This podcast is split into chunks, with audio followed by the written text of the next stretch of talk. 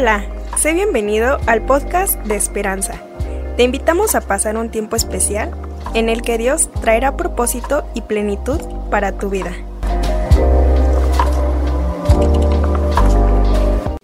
Como les decía, qué bendición poder estar aquí todos juntos. Seguimos con nuestra serie Buenas Noticias a lo largo de este mes de noviembre y el mes de octubre también estuvimos hablando de buenas noticias.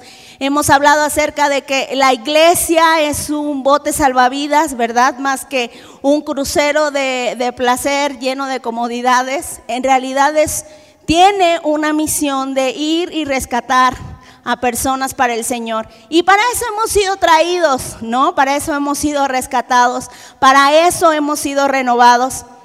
Y hoy me gustaría que pudiéramos hacer un ejercicio de memoria, porque eh, quisiera también agradecer a todos aquellos que me felicitaron en las redes sociales, ¿verdad?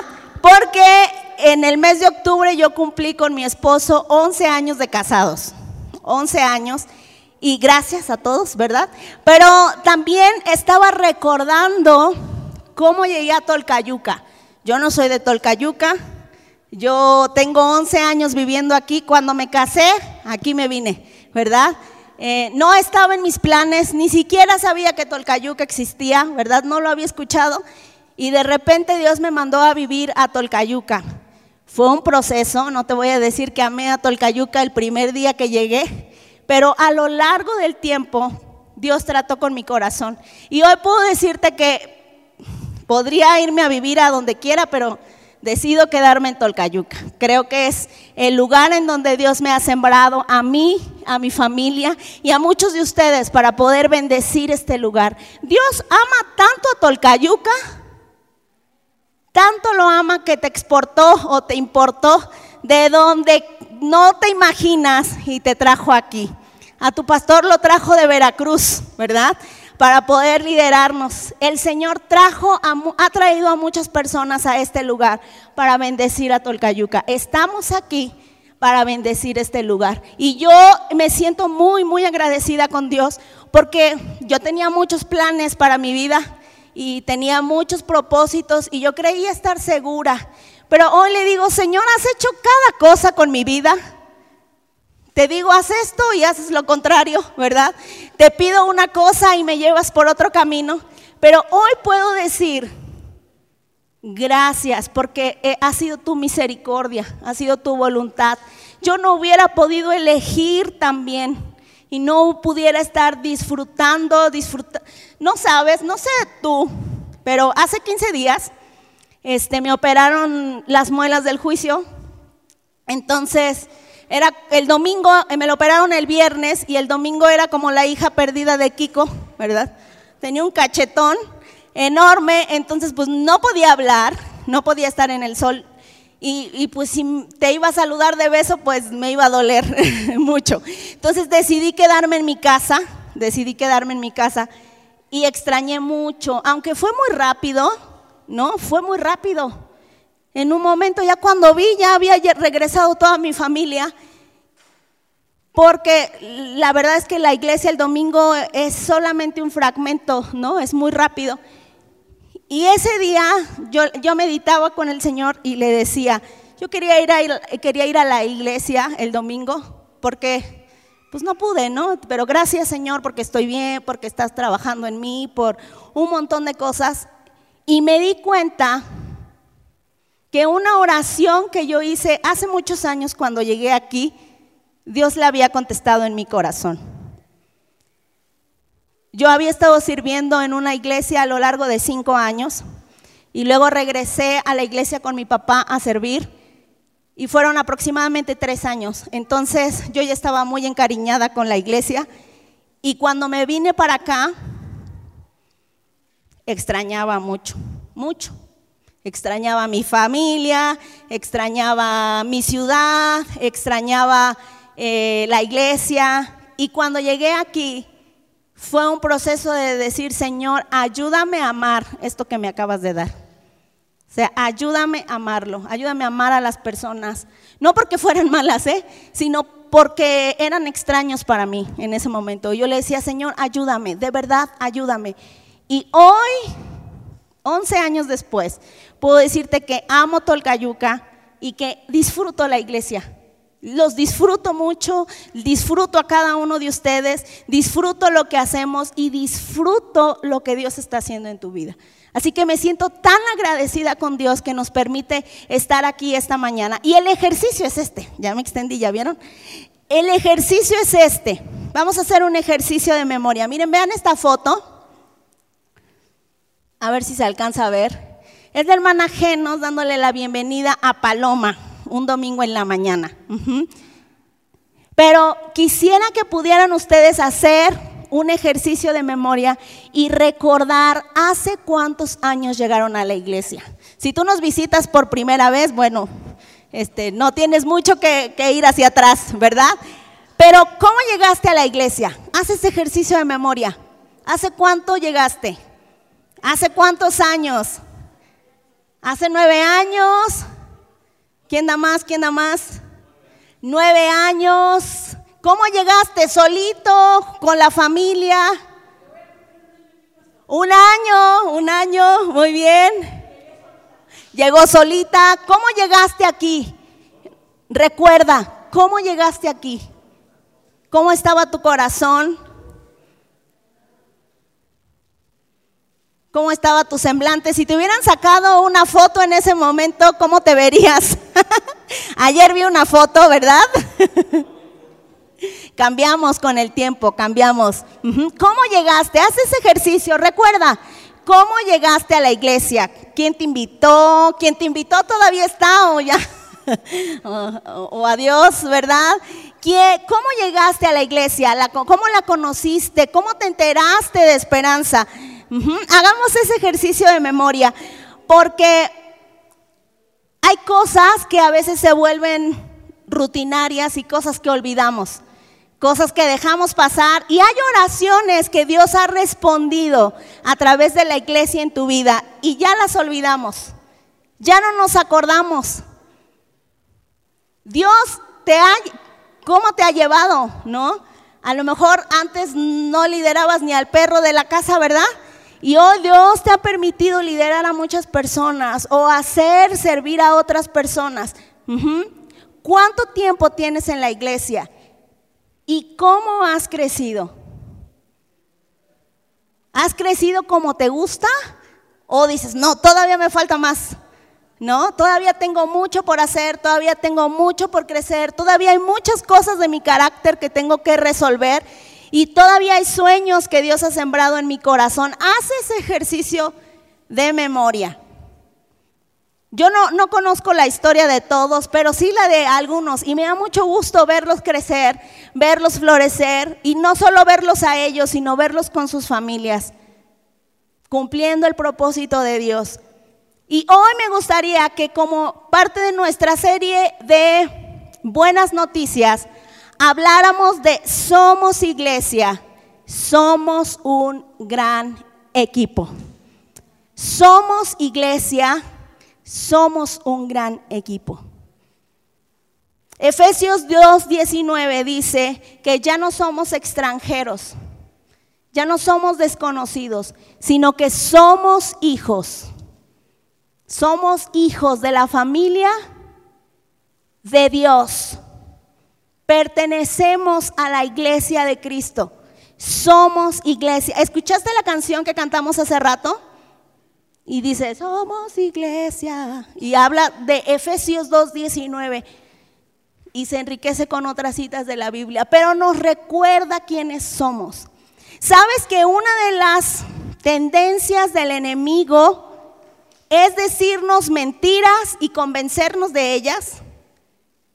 Y dos, decirnos medias verdades.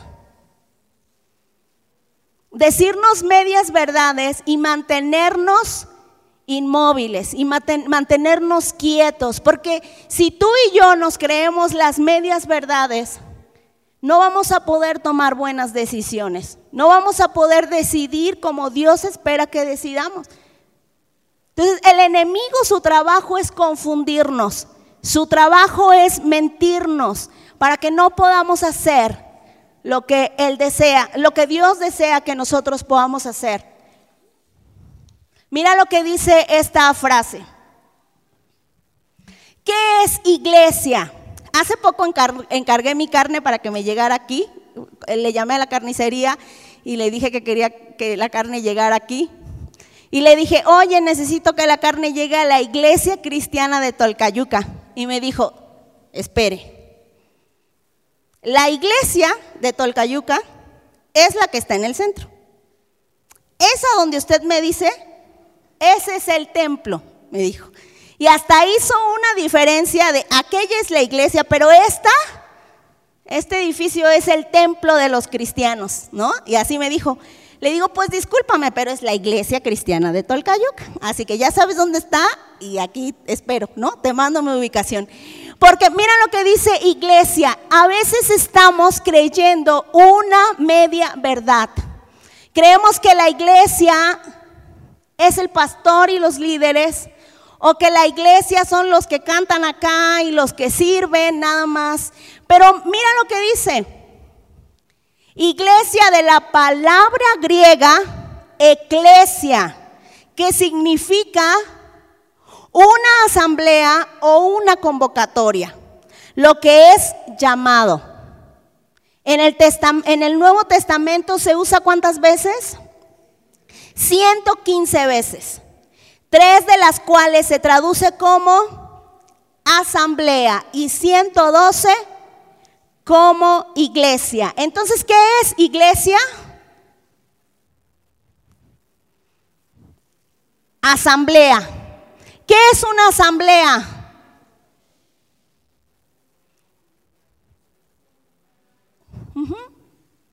Una cantidad de personas que se reúnen. Pero también, de, pero también quiere decir lo que es llamado.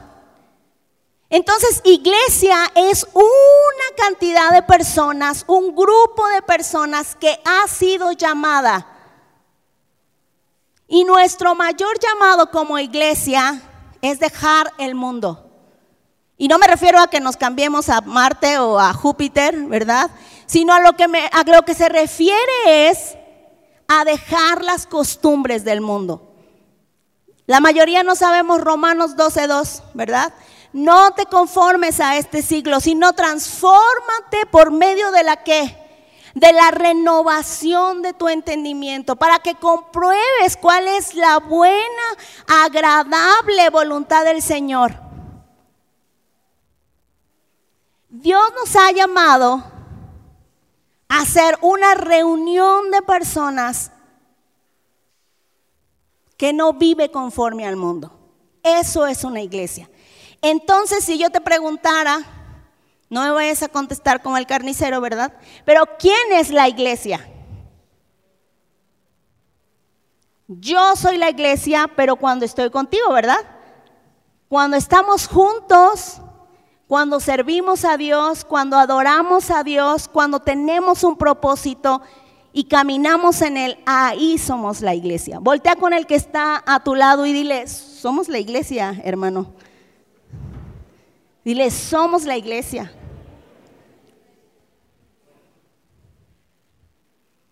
Vamos a hacer otro ejercicio con esta imagen. Si yo te preguntara de estas dos imágenes, ay, no se ven muy claras, ¿verdad? Pero si yo te preguntara de estas dos imágenes, ¿cuál es realmente la iglesia? ¿Cuál sería? Ajá, la de la derecha. Aunque allá aquella foto de la fachada de, la congregación se ve muy bonita, ¿verdad? Pero esa no es la iglesia, ¿no? Esa no es la iglesia, ese es el lugar, el edificio donde nos reunimos. Si tú y yo no estuviéramos reunidos aquí, este edificio estaría solo y deteriorado, porque es, tiene muchos años. Quienes le dan la vida a la iglesia somos tú y yo.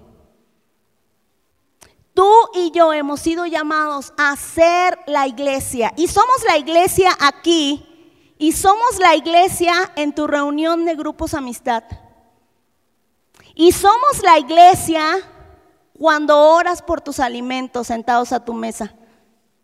Cuando vas y oras por un enfermo. Cuando compartes lo que tienes cuando abrazas a tu hermano, cuando compartes la palabra, ahí también somos la iglesia.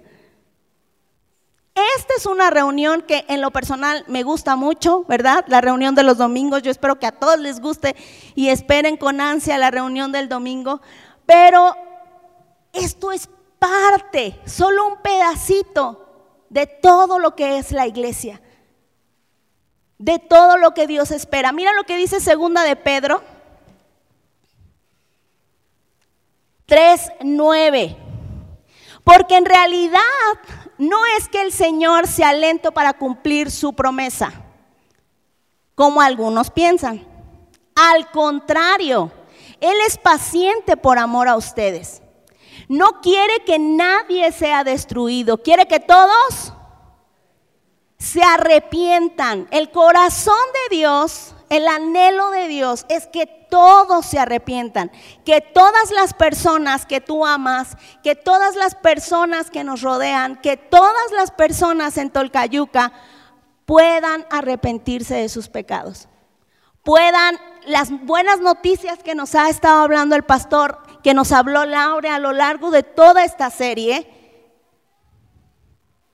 todas esas buenas noticias, Dios las quiere para todos. Para todos, no solo para ti, no solo para mí, sino las quiere para todos. ¿Y sabes qué es lo más interesante? Que en esa palabra todos, ¿quiénes están? Estamos nosotros, están los niños, ¿quiénes más? Todos, ¿verdad? están todos. Pero muchos de aquellos que están afuera y que requieren también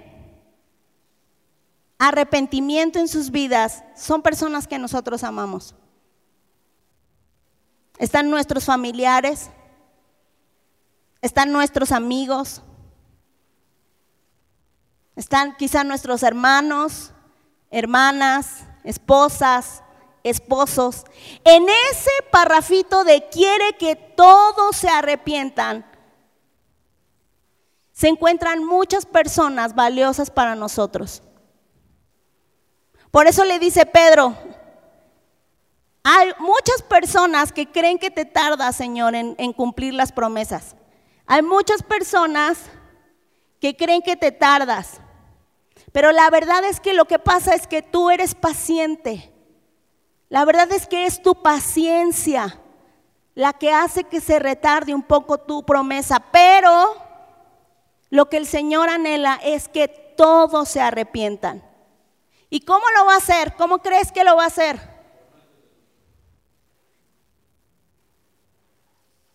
¿Cómo planeas o cómo crees que el Señor va a hacer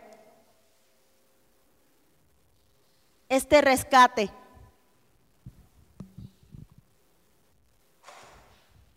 Vamos a la siguiente. Lo va a hacer a través de nosotros, a través de la iglesia,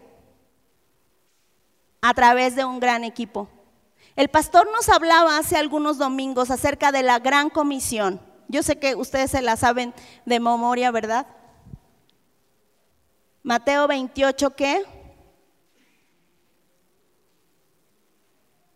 Vamos a Mateo 28 en sus Biblias porque ese no la tengo aquí.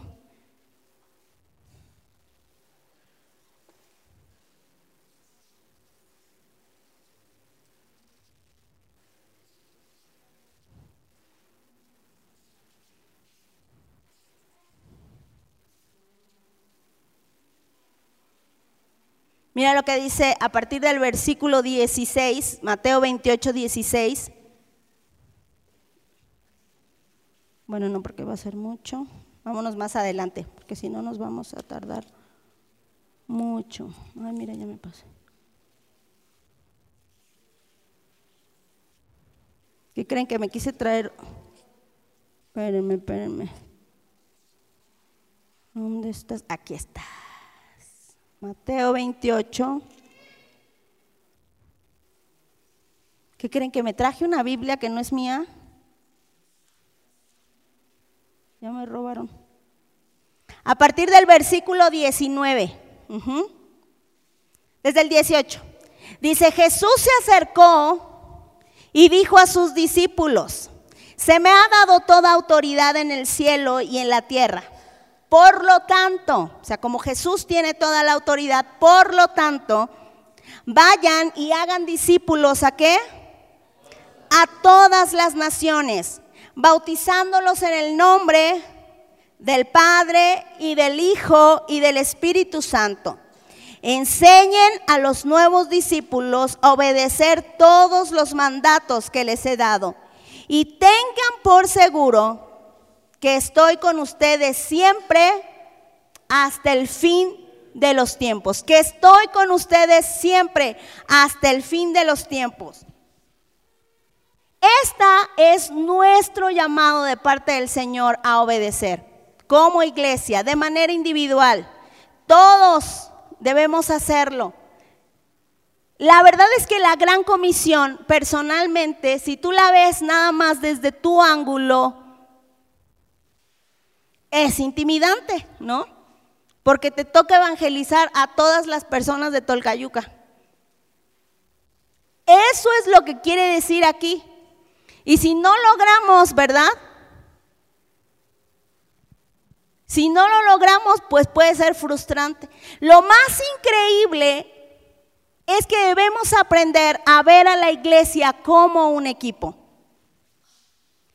La gran comisión también se puede hacer en equipo. Y eso es lo más increíble.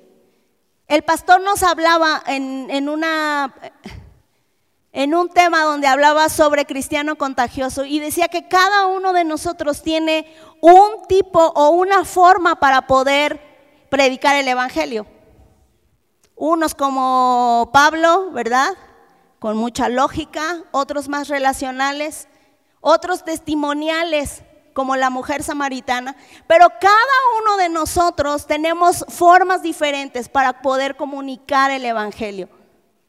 Lo más increíble es que si trabajamos en la iglesia como equipo, cada uno de nosotros podemos enriquecernos y podemos hacer lo que mejor sabemos hacer. ¿Cuántos vieron el partido del Pachuca? La final, ¿no? ¿No la vieron? Yo no veo fútbol, pero ese día sí lo vi, ¿no?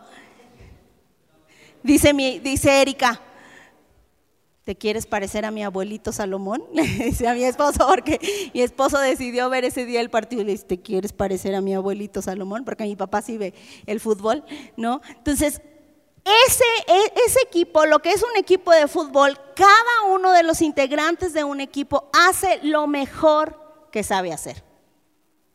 El portero tiene mucha experiencia como portero, ¿no? Tiene mucha experiencia. Hay unos muy, este, muy buenos para una cosa y hay otros, ¿verdad? ¿Qué, otras posiciones se juegan en el fútbol? Porque no sé. El lateral, ¿cuál otro?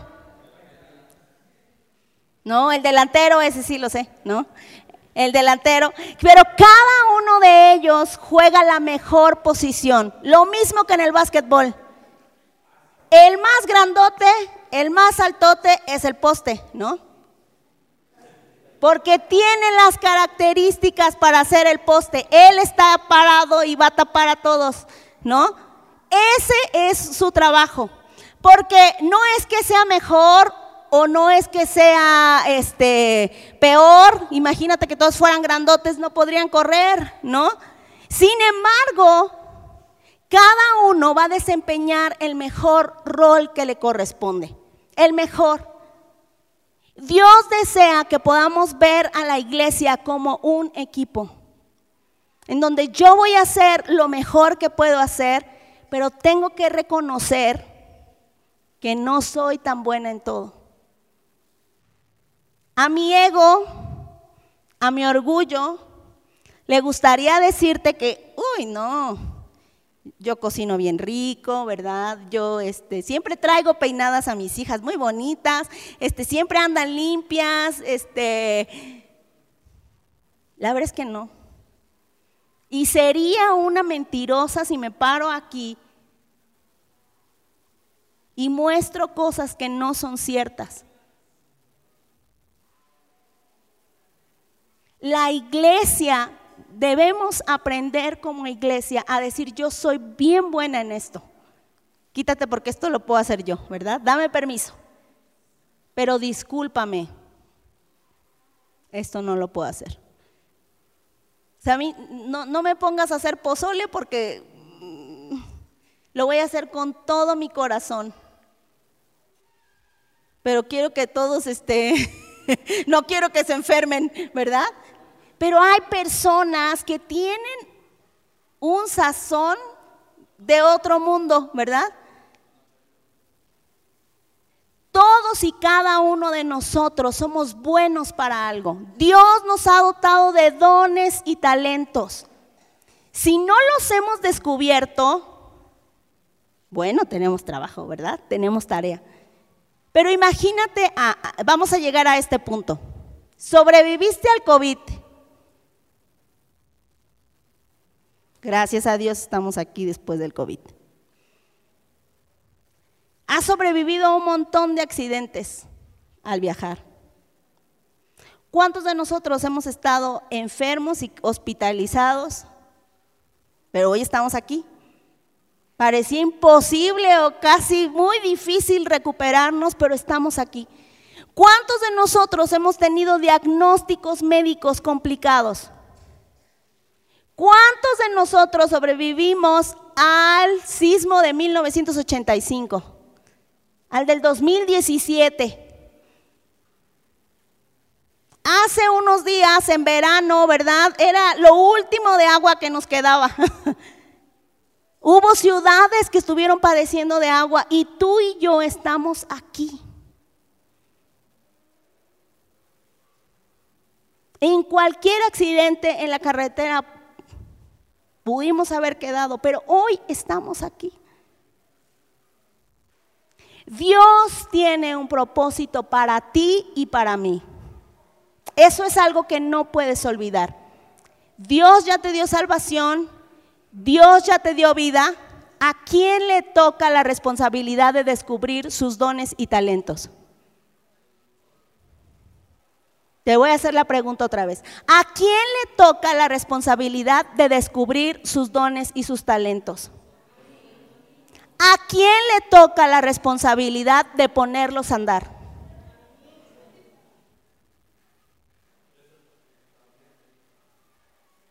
Hay iglesias que funcionan con solo un porcentaje de personas, un porcentaje muy pequeño, porque todos los demás nos hemos acostumbrado a consumir. Esto puede ser como el cine, puede ser como ir a la tienda. Yo sé que Dios me ha llamado a predicar el Evangelio. Yo sé que Dios me ha dado dones y talentos. Pero qué bonito predica el pastor, ¿verdad? Échale, pastor.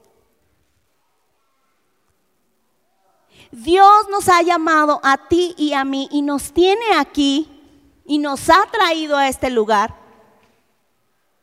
para poner en acción nuestros dones y nuestros talentos. Mira lo que dice la definición de equipo. Vamos a ver la definición de equipo.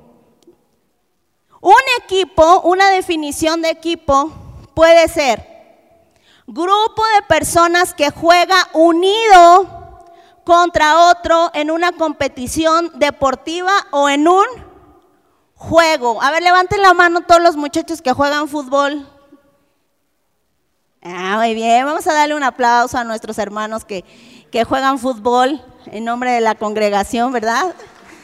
Hay que animarlos para que ganen muchos y pongan el nombre del Señor en alto, ¿verdad? Que no se peleen ni que den patadas prohibidas en el partido, sino que testifiquen en el partido. Vamos a ver cuál es la segunda definición de equipo. ¿Cuál es la segunda definición de equipo? Grupo de personas que se qué? que se organiza, un grupo de personas que se organiza para realizar una actividad o trabajo. Esa es nuestra definición de equipo. Nosotros somos una organización, un, un grupo de personas que se organiza. se organiza para realizar una actividad o trabajo. ¿Cuál es nuestro trabajo como iglesia? Hablamos de hacer discípulos y lo podemos hacer de muchas formas y de muchas maneras, pero algo que tenemos y que si nos vamos de aquí, me gustaría que cuando fueras en tu casa, que cuando meditaras y que cuando oraras, te quedaras con esta idea. La iglesia somos tú y yo, pero tú y yo también somos piezas importantes de la iglesia. Somos piezas importantes del equipo. Dios es tan bueno que es paciente, leímos en, eh, en, Pedro, ¿se acuerdan? Dios es paciente y es por su amor que es paciente con nosotros. Pero el Señor tiene urgencia. El Señor tiene urgencia por cumplir su propósito en nuestras vidas y en las vidas de las personas. Nosotros podemos ver a la iglesia como un equipo. Y cuando tú ves a la iglesia como un equipo, puedes decir, bueno, el pastor va a hacer esto, los hermanos van a hacer esto, pero yo puedo hacer esto. Podemos, podemos sentir cómo Dios nos inquieta a cumplir con lo que Dios nos ha llamado. Y déjame decirte que muchos de nosotros estamos pasando por situaciones difíciles. O sea, no quiero decir que todas nuestras vidas es miel sobre hojuelas porque también estaríamos mintiendo, ¿verdad? La verdad es que la vida es difícil y dice la palabra que en el mundo tendrás aflicción. Punto y se acabó. No, confía, ¿verdad? En el mundo tendrás aflicción, pero confía que el Señor ha vencido al mundo. Quizá tus decisiones, quizá tus decisiones o quizá tus situaciones son complicadas. Pero en medio de tu situación complicada, tú puedes servir de alguna manera en el equipo. Y si Dios te ha traído aquí, es porque Él anhela verte crecer en un equipo. En el equipo vas a encontrar cosas de las cuales te hacen falta.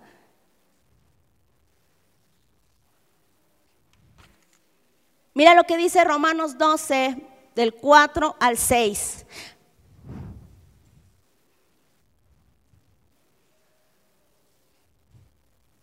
Así como nuestro cuerpo tiene muchas que muchas partes y cada parte tiene una función específica, el cuerpo de Cristo también, el cuerpo de Cristo también.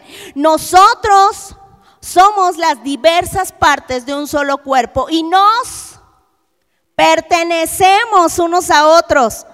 Dios en su gracia nos ha dado dones diferentes para hacer bien determinadas cosas. Te voy a pedir que te pongas de pie, deja tu Biblia ahí en tu lugar y vamos a ponernos de pie.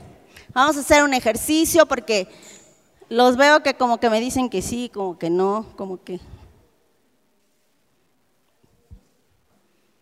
Ok. Nuestro cuerpo está constituido por muchos miembros, ¿ok? A ver, ¿cuáles serían algunos de esos miembros de los que está constituido nuestro cuerpo? Las manos, pero a ver, enséñenmelas porque si no, ¿qué tal si las olvidaron? Manos. Los pies, ese dice Percy, los pies. No, ¿qué otra parte de nuestro cuerpo? La boca, los ojos, ¿qué otra cosa? Las orejas, ¿qué más? los hombros, las rodillas, que algunos ya nos duelen, ¿verdad? Las rodillas, las rodillas, los codos. Esperamos que en la iglesia no haya este, ¿verdad? Pero también tiene que haber codos. Bueno, pues una parte importante de nuestro cuerpo es nuestro rostro, ¿ok? Es nuestro rostro. Así que quítate tantito el cubrebocas y voltea con el que está a tu lado y regálale una sonrisa esta mañana. Sí, una buena sonrisa, un abrazo. Porque Romanos nos va a enseñar un principio increíble. Ya, ya le diste una sonrisa al que está a tu izquierda, a la derecha. Muy bien, vamos a tomar asiento. Mira lo que dice Romanos 12. Qué bueno que todos trajeron sus piernitas, sus manitas, ¿verdad?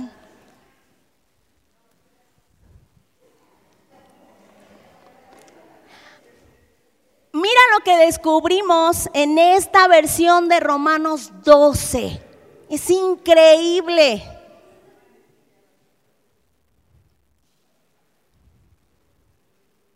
Dice, así como nuestro cuerpo tiene muchas partes y cada parte tiene una función específica. ¿Caminamos con nuestros brazos?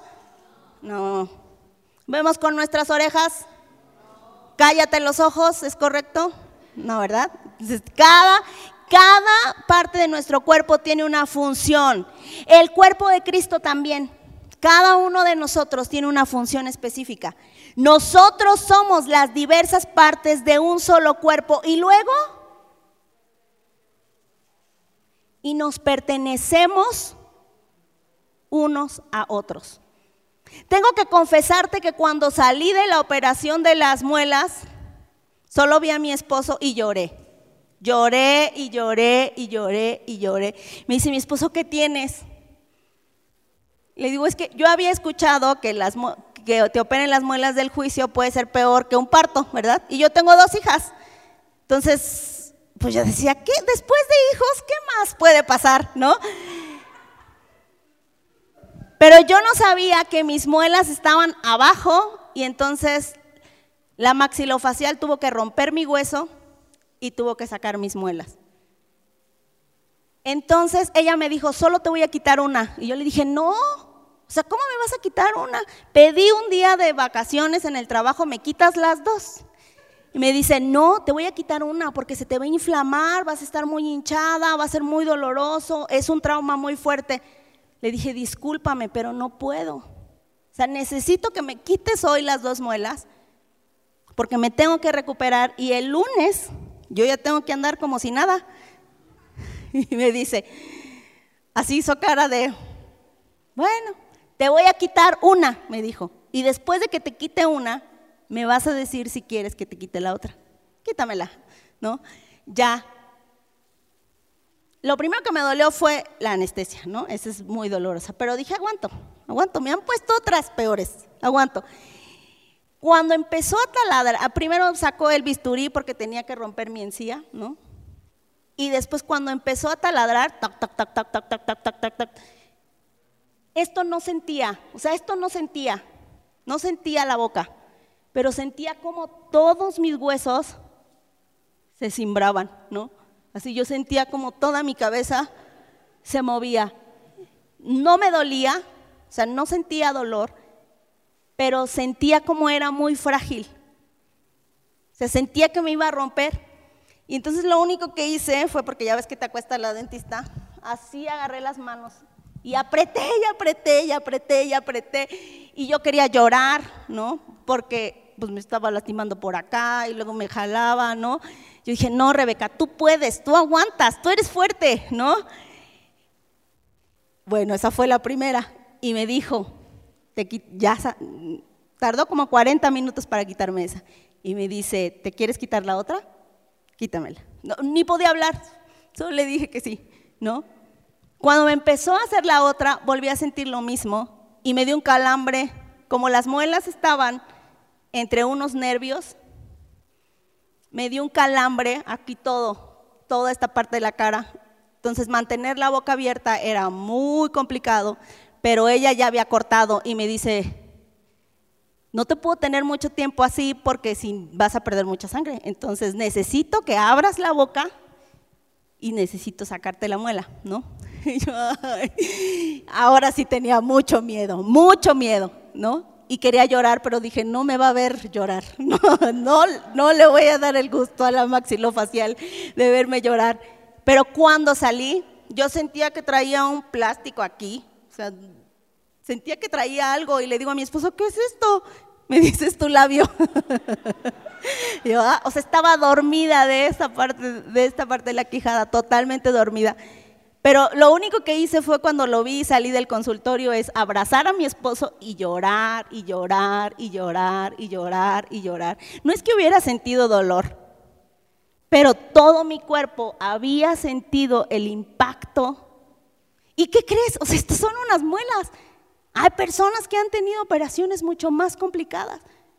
Y cuando un miembro de tu cuerpo se duele, todo el cuerpo se simbra todo el cuerpo se simbra. Cuando un miembro de nuestro equipo no está en el lugar correcto, no está brillando en donde Dios lo ha puesto, no está poniendo en práctica sus dones y sus talentos, no está, el cuerpo se siente. Y mira lo que dice aquí, que es lo que me voló la cabeza. O sea, me voló la cabeza porque dice, nosotros somos las diversas partes de un solo cuerpo y nos pertenecemos unos a otros. Si la persona que está al lado de ti ha tomado su lugar en el equipo que es la iglesia y está dando frutos. A lo mejor está arrancando, ¿verdad? Pero está dando frutos. Estás bendiciendo al que está a tu lado. Eres bendición. Estás haciendo que crezca el equipo. Estás trayendo bendición a tu iglesia. Pero si no, vamos hermano, ándale, échale ganas. No, no te rindas. Y hay momentos así, o sea, hay momentos en los que no tenemos ganas, ¿verdad? Donde no podemos, donde no sabemos. Pero cuando ya sabemos, ahí es el momento en donde lo que está pasando es que no estamos trayendo la luz que necesitamos traer. Imagínate, levanten la mano todos los que están casados.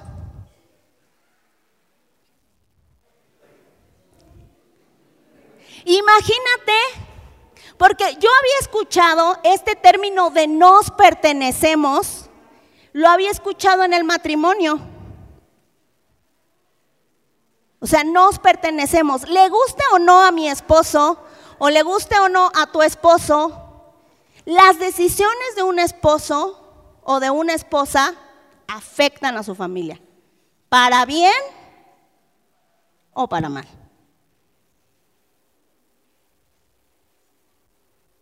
Algunos podemos decir, bueno, pues ya está aquí, ¿no? Ya es ganancia, ya no dejó el hueco, ¿no? No dejó el hueco, aquí está, ¿no? Aquí está. Pero si esa persona o ese esposo o esa esposa no cumple con su trabajo, no cumple con su compromiso,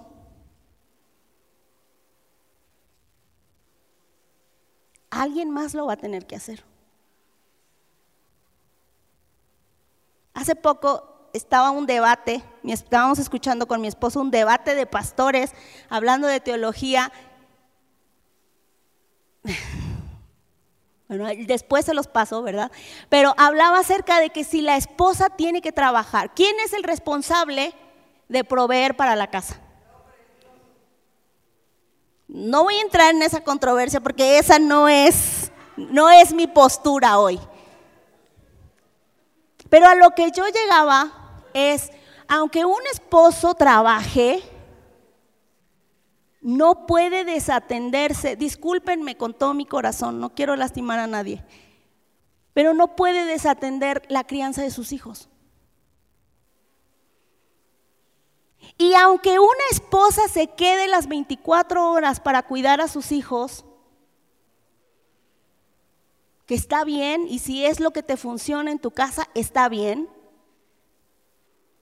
pero no puede desatender las necesidades de su esposo. Porque si una de las dos personas falla en su compromiso, Si una de las dos personas en, ese pequeña, en esa pequeña célula de la iglesia falla, uno de los dos va a experimentar dolor. Como cuando sacan una muela, como cuando te amputan una pierna o un dedo. Y lo mismo pasa en la iglesia. La iglesia, todos nosotros nos pertenecemos. Tus decisiones, hermano, tus decisiones nos bendicen a todos. Tus decisiones pueden afectar el avance de todos. Pero Dios es bueno. Dios es tan bueno que si tú no quieres levantarte, va a traer a alguien de otro lugar. Y lo va a traer aquí y lo va a sembrar y lo va a levantar. Y si esa persona quiere y se compromete en lo que Dios le permite, porque Dios es soberano, va a florecer y va a bendecir a la iglesia. A mí me sorprendió mucho porque a veces no comprendemos que fuimos, somos una familia y nos pertenecemos. Nos pertenecemos.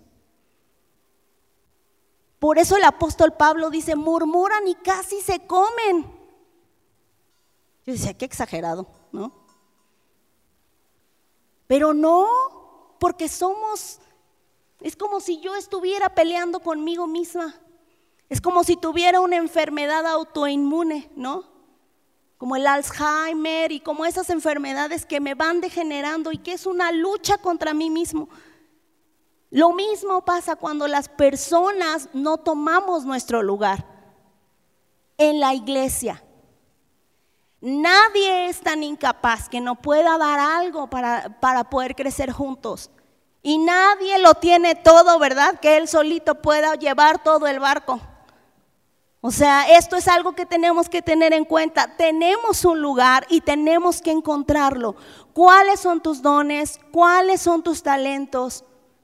Porque entre más tardamos en tomar nuestra posición, el diablo nos gana. El miércoles tenía una reunión aquí con puros chicos, o sea, bien jovencitos, adolescentes, jóvenes. Y ellos a lo mejor no los ves, no ves todo lo que están haciendo. ¿Sabes cuánto tardan en editar el video del domingo?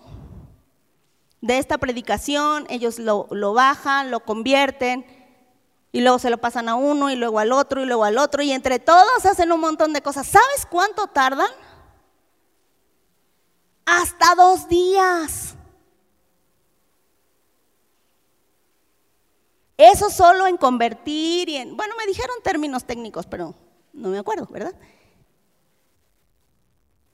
Hay un rol de chicos y de hermanos y hermanas que están haciendo imágenes. Tú no los ves. Solo recibes la imagen el día del devocional. Hay un montón de personas que están grabando devocionales en la semana y que están editando audios, que están haciendo un montón de tareas. Y tú si quieres lo lees y si no, no lo escuchas, ¿no? Ay, no, a mí no me gusta escucharlo en audio. Y el trabajo que se está haciendo es muy fuerte. ¿Y sabes qué es lo más increíble? Que lo están haciendo con las pocas herramientas que tienen.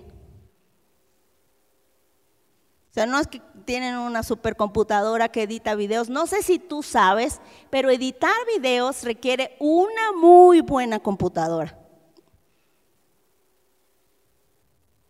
Y los muchachos no la tienen. Y aún así, tú puedes ver.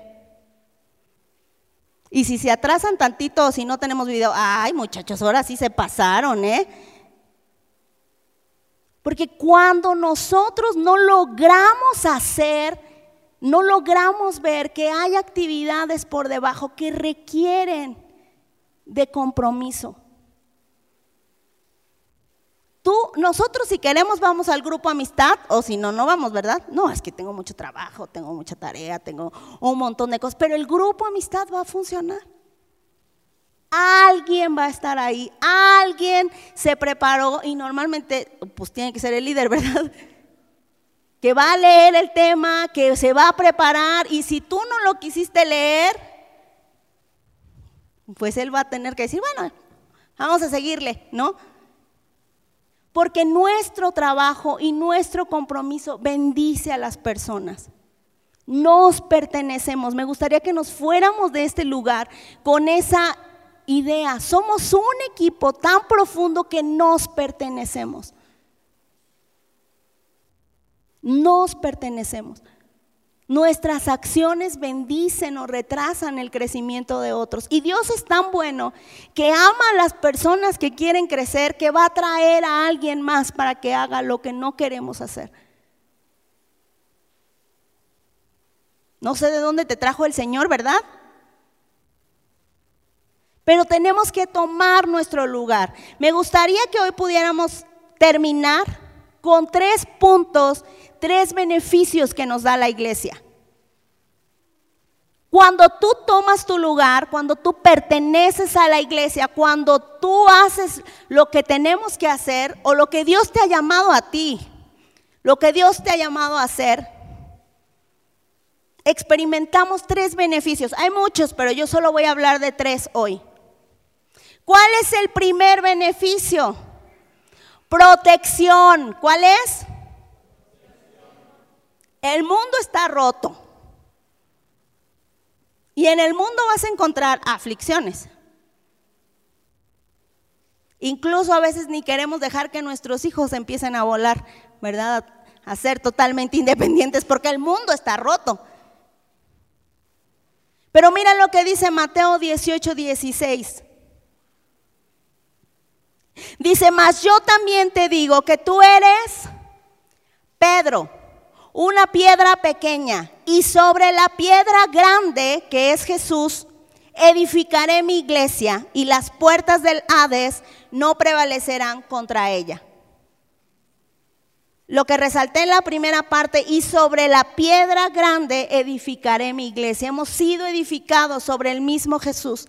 El Señor Jesús es nuestro fundamento. Pero mira lo que dice la otra versión. Y yo te digo que tú eres Pedro y sobre esta piedra voy a construir mi iglesia.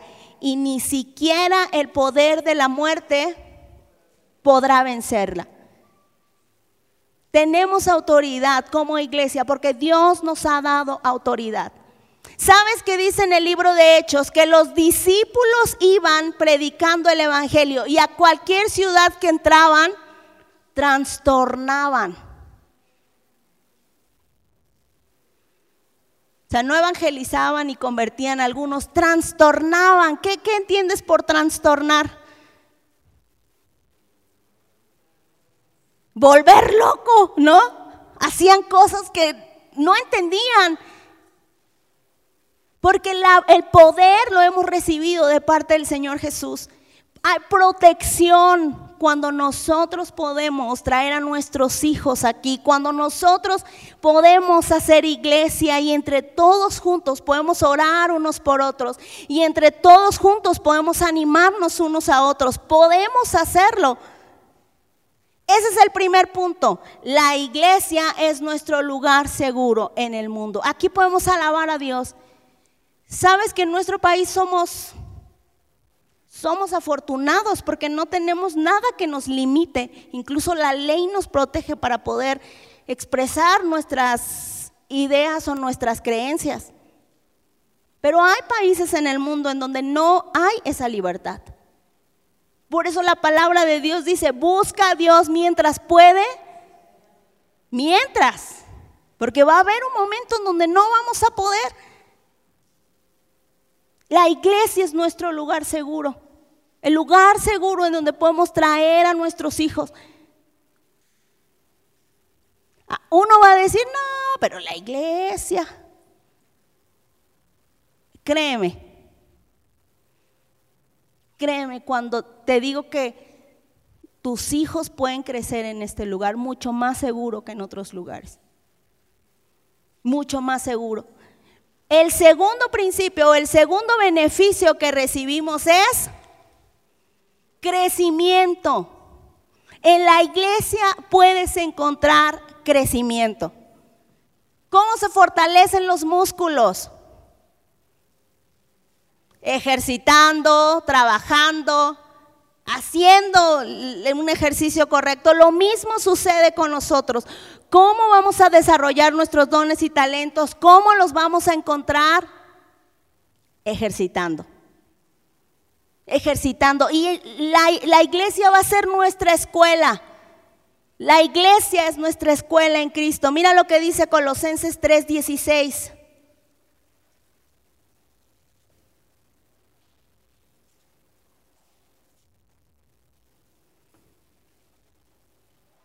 Déjame buscarlo acá porque.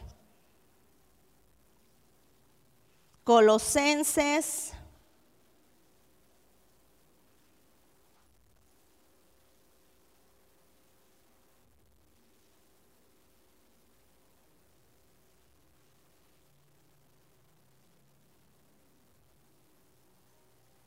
Mira lo que dice Colosenses 3:16, voy a leer la nueva traducción viviente. Dice que el mensaje de Cristo con toda su riqueza llene sus vidas.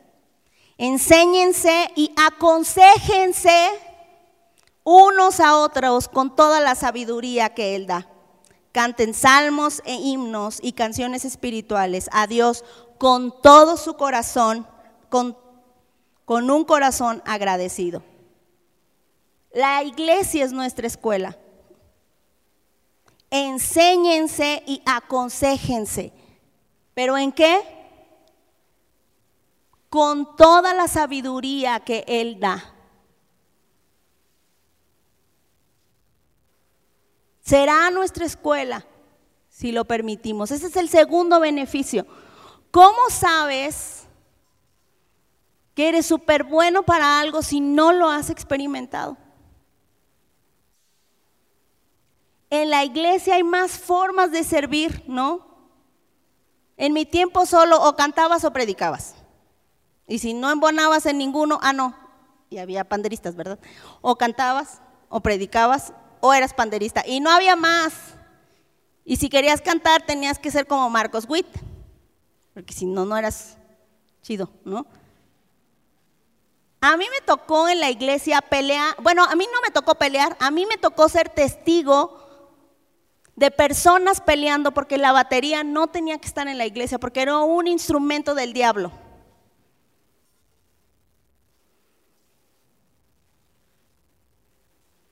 Pero cuando venimos al Señor y nos aconsejamos conforme a la enseñanza que el Señor da, la sabiduría que el Señor da, hay consejos sabios que edifican nuestras vidas hay consejos sabios. Entonces, el primer beneficio de la iglesia que vamos a encontrar es protección. El segundo, crecimiento, vamos a crecer. Y el tercero es que tenemos una misión. Tenemos una misión. Mira lo que dice Juan 13:35.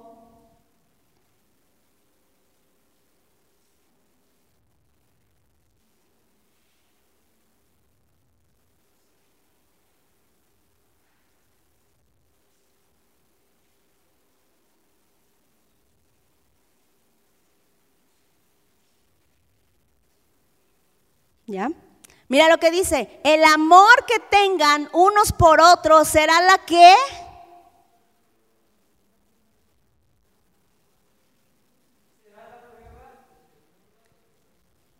Será la prueba ante el mundo de que son mis discípulos. ¿Cómo las personas van a ver que no, tú y yo realmente somos discípulos del Señor? Cuando vean cómo te trato.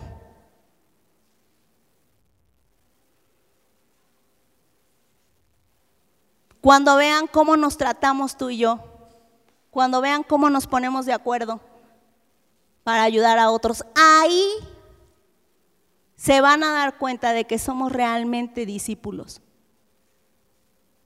Esa es nuestra misión, reflejar el amor de Cristo.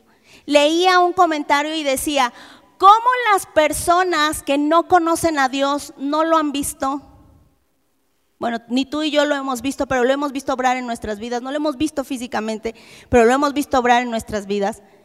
Pero ¿cómo esas personas que no conocen a Dios van a conocer a Dios si no lo han visto? Por medio de nosotros. Dice la palabra que Jesús es la imagen del Dios invisible.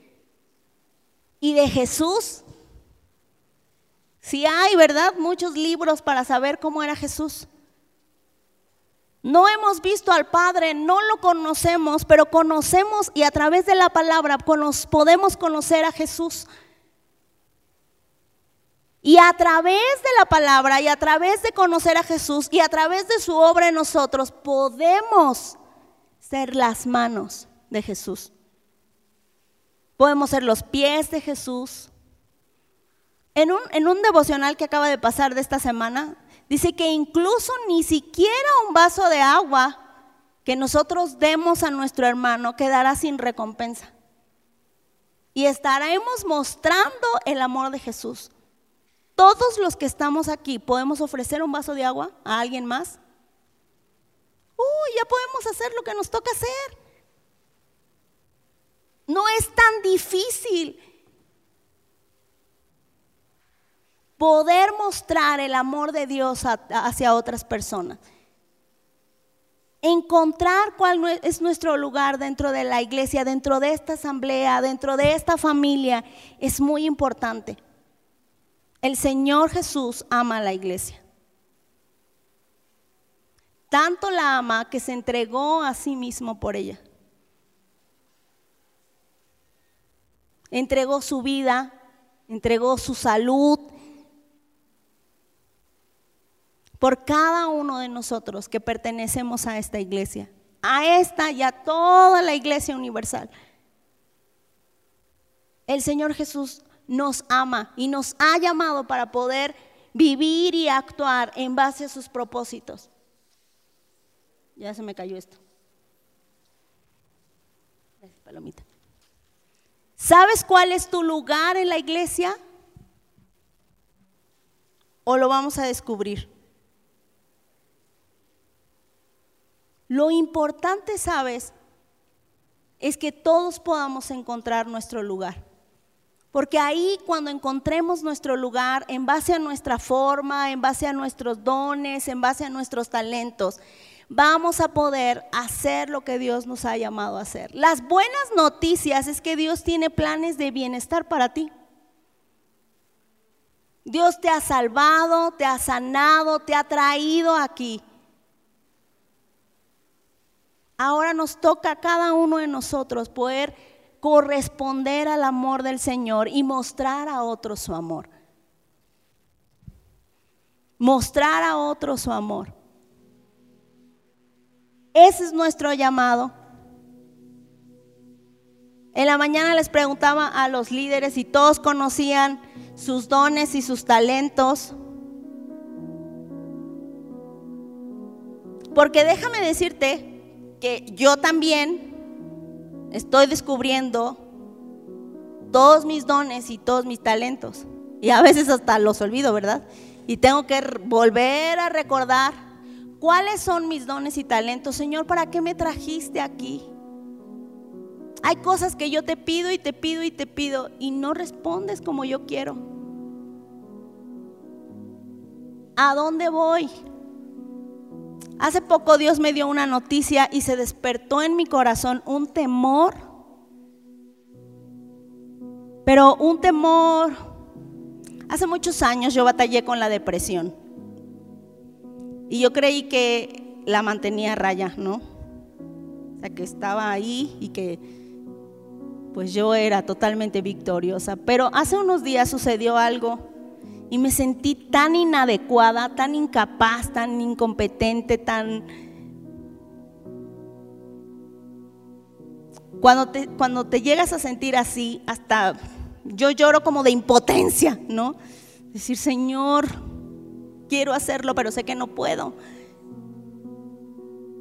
Y cuando me empecé a sentir así, pude recordar el pasado, pude recordar eh, eh, de la depresión y, cómo la depresión te limita, ¿no? Y cómo la depresión me limitaba.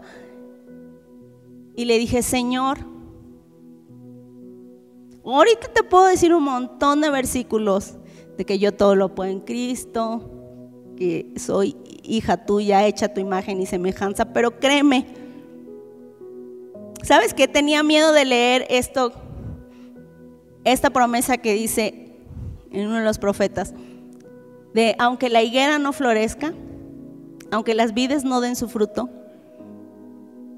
y dice muchas cosas que pueden faltar, con todo esto me alegraré en el Señor, ¿no? Tenía miedo de orar eso, porque yo le decía, pues ¿qué me vas a quitar? ¿No? Tengo miedo. Y volví a sentir un miedo profundo de ese que te paraliza. A mí el, el temor puede paralizarme. Y le dije, Señor, ayúdame porque no solo me sé la palabra, ahora quiero que pase aquí. Ahora quiero creerla. Ahora quiero tener esa confianza decir, no, sí, no soy perfecta, pero para algo sí soy buena, ¿no? No recuerdo que ahorita como que se me borró el cassette, le decía yo, pero dime para qué sí soy buena, recuérdamelo. Y cada uno de los que estamos aquí, Dios nos ha dado dones y talentos, los recuerdes o no, los conozcas o no.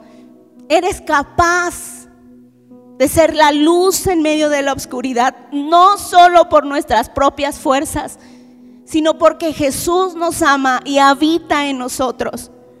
Esta luz ha sido puesta sobre odres, no sobre cosas de barro, sobre vasijas de barro.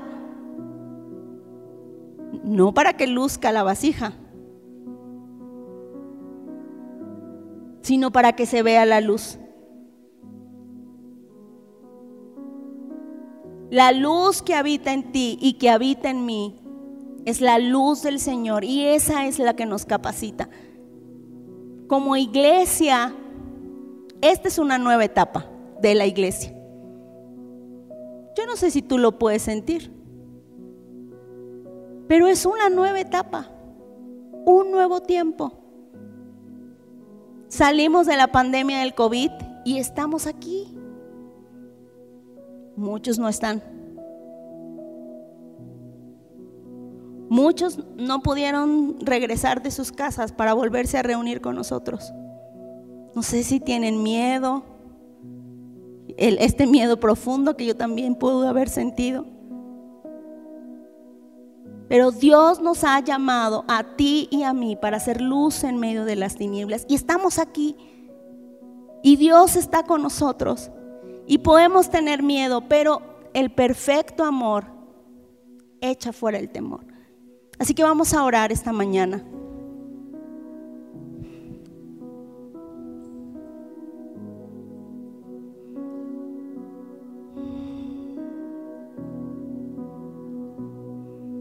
Amado Padre, aquí estamos esta mañana. Tú conoces lo que hay profundamente en nuestro corazón aquello que podemos ocultar a otras personas. Aquí estamos.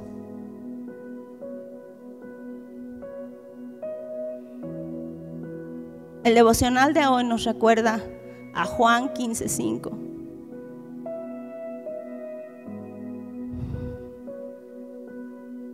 Que la vid debe que las uvas deben permanecer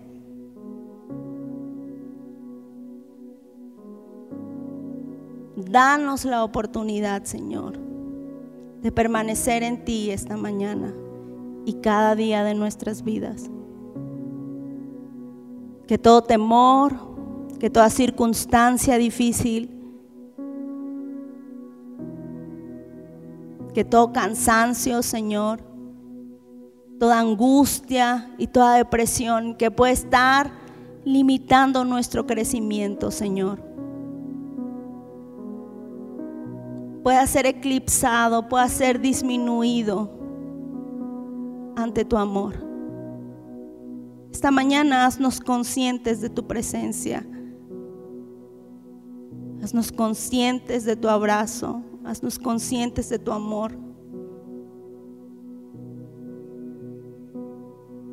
Somos tu iglesia. Somos un gran equipo, Señor. Ayúdanos a vernos cada uno de los que estamos aquí. No como enemigos o como competencia, sino como parte de un mismo cuerpo, Señor. Llamados para hacer tu voluntad. Llamados para servir al necesitado. Llamados para amar, Señor, al que necesita. Haznos conscientes, Señor, de ti.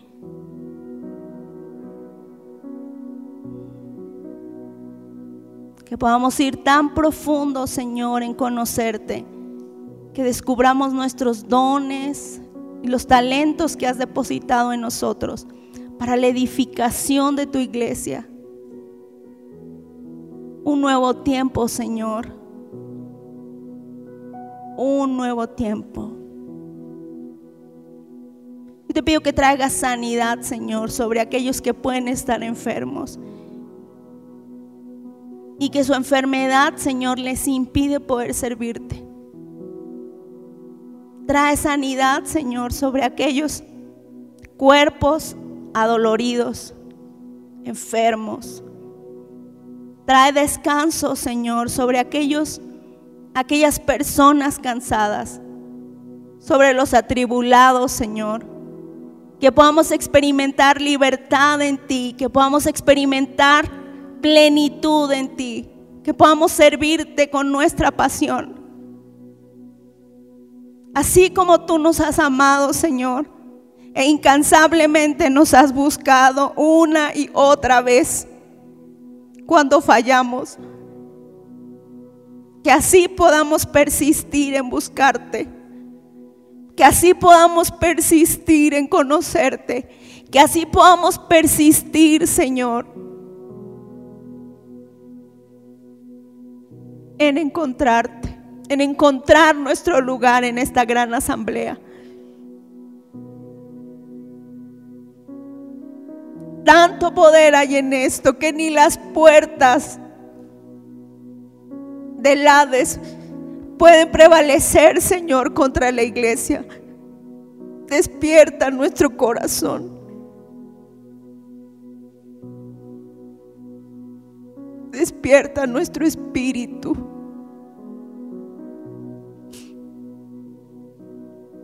Que anhelemos tu palabra como nuestro cuerpo anhela el alimento, Señor, cada mañana. Incomódanos a tomar nuestro lugar.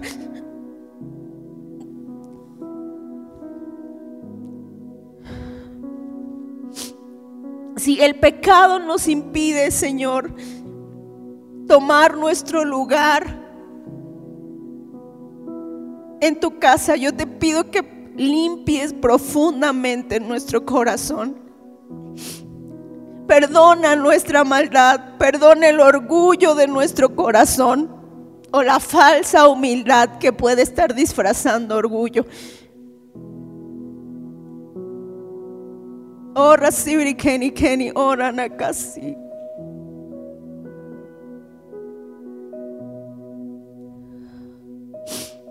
Nos has llamado a ser luz y parece intimidante, Señor. Pero eres tú la luz, Señor, que brilla en cada uno de nosotros. Que tu perfecto amor eche fuera el temor. Somos tu iglesia, Señor. Somos un gran equipo.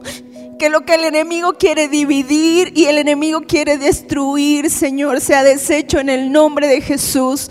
Y que podamos crecer, Señor, y pertenecernos amarnos, Señor, en verdad y poder servirnos unos a otros. Te pido por cada familia, Señor, que también es una extensión de la iglesia en sus casas.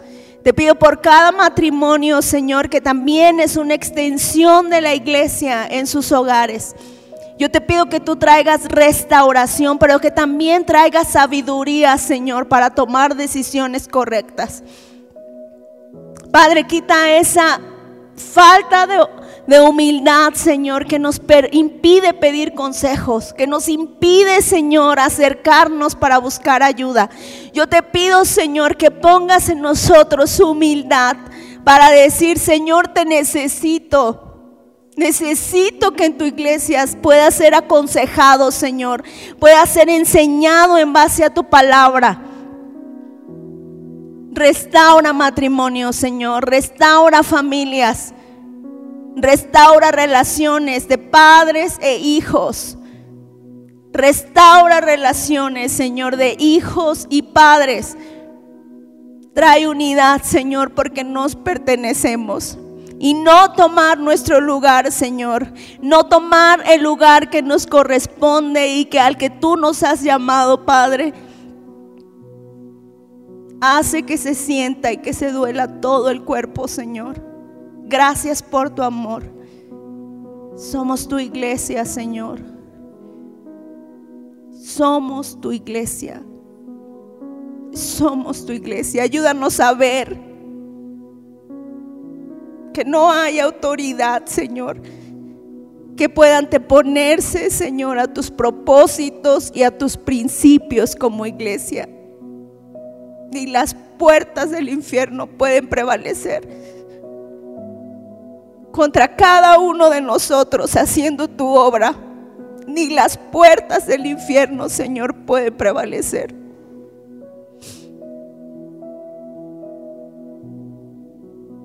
Gracias, Señor, porque podemos esta tarde recordar que somos tus hijos, que hemos sido comprados a precio de sangre, que hemos sido sanos, que hemos sido salvos, Señor que estamos en un proceso de santificación y de regeneración en nuestras vidas, que tú estás obrando, Señor, para nuestro crecimiento. ¿Por qué no te pones de pie esta mañana? Señor, gracias por tu muerte en la cruz.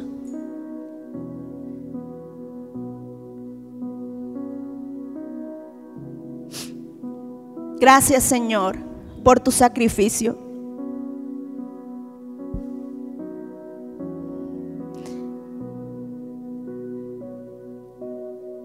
Eres tú la imagen del Dios invisible. Eres tú la plenitud que lo llena en todo. Señor Jesús, somos tu iglesia. Consolídanos como una iglesia saludable, Señor. Lo que es saludable crece. Lo que es saludable, Señor, florece. Lo que es saludable lleva fruto. Así que yo te pido, Señor, que traigas sanidad a nuestros corazones, sanidad a nuestras relaciones, sanidad, Señor, a nuestra relación contigo y que podamos tomar el lugar que, que nos has dado. Tu muerte en la cruz, Señor, y tu sacrificio nos da una nueva vida y una nueva oportunidad.